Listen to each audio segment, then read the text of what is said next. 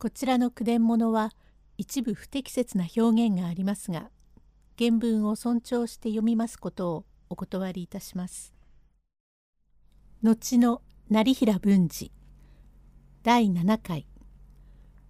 料理屋の橘屋が松平右京に願書を出しました。文治は少しく声を荒げ「これ森松夢中で人が殺せるか？貴様の親切はかたじけないが人に罪を背負うてもろうてはこの文治の義理が立たない。控えてくれ。お役人様恐れながら申し上げます。全くこの文治の仕業に相違ございません。お疑いがありますなら誰と誰を切りましたのか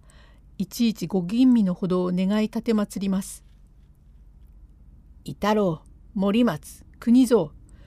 その方どもが神を偽るだ不届きであるぞ。50日間手錠組合預けを申しつける。文次郎その方ことは吟味中上がり屋入りを申しつける。左右におります縄取りの同心が右三人へ早縄を打ち役所まで連れ行きましてひとまず縄を取り手錠をはめ付き添いの家主5人組へ引き渡しました。手錠と申しますと始終はめておるようにおぼしめす方もあるかしれませんがそうではございません。錠の封印へ紙を巻き手に油を塗ってこれを外しただ吟味に出ます自分また自分ではめてまいりますだけのことでございます。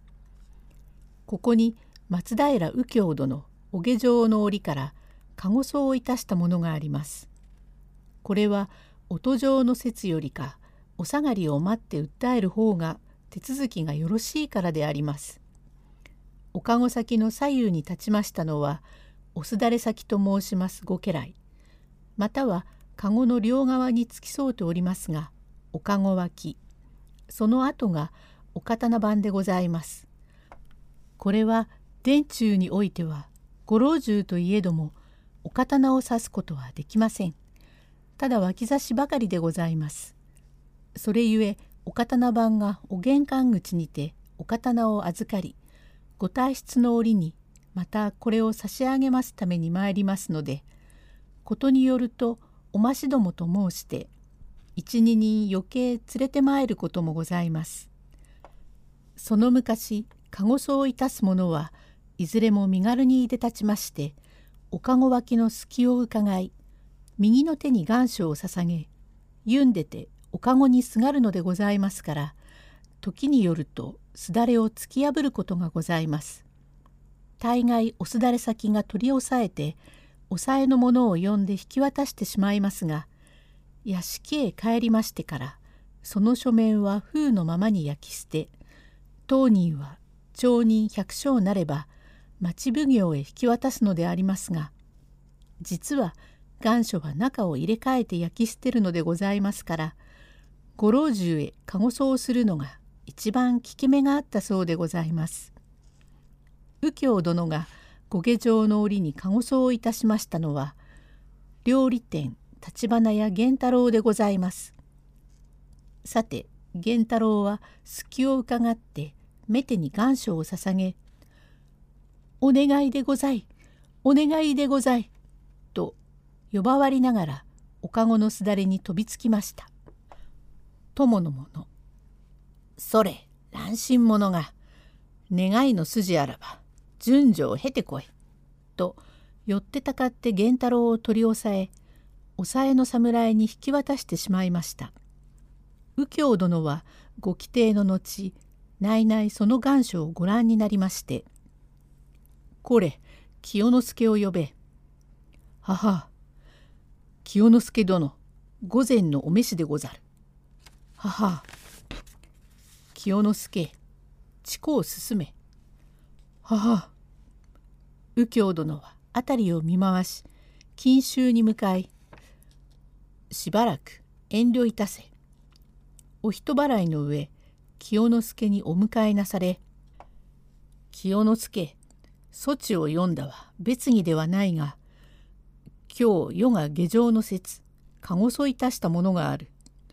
それは本所成平橋の料理屋橘屋こと源太郎と申すものであるがそちは浪人中成平橋編におったそうじゃのあの辺のことはよう存じておろう。いつぞや暇の折に文治という当世に珍しい胸郭があると言ったのその文治と申す者は一体どういう人間か。申し上げます。あれは母の命の親とも申すべきもので近年まれな胸郭でござります。ふーん胸郭か。一体文治の平勢の行状はどんなものじゃ。御意にございます。まず本所にて面前にては申すに及ばず影にても文治と呼び捨てにする者は一人もござりません。皆文治様文治様と敬うております。これにて文治の人となりをご推察を願います。してそちの母の命の恩人と申すはさようでござります。手前が浪人中別に一門の蓄えあるではなし朝から晩まで内職をしてその日その日の煙を立てておりました。それがために手前は始終不在がちでございまして家内のことは一切女房に任せておきましたのが手前の生涯の過ちでございます。女房のお朝と申しますものが手前のおります時はちやほや母に世辞も使いますゆえさほど邪険な女とも思いませなんだが不在を幸いに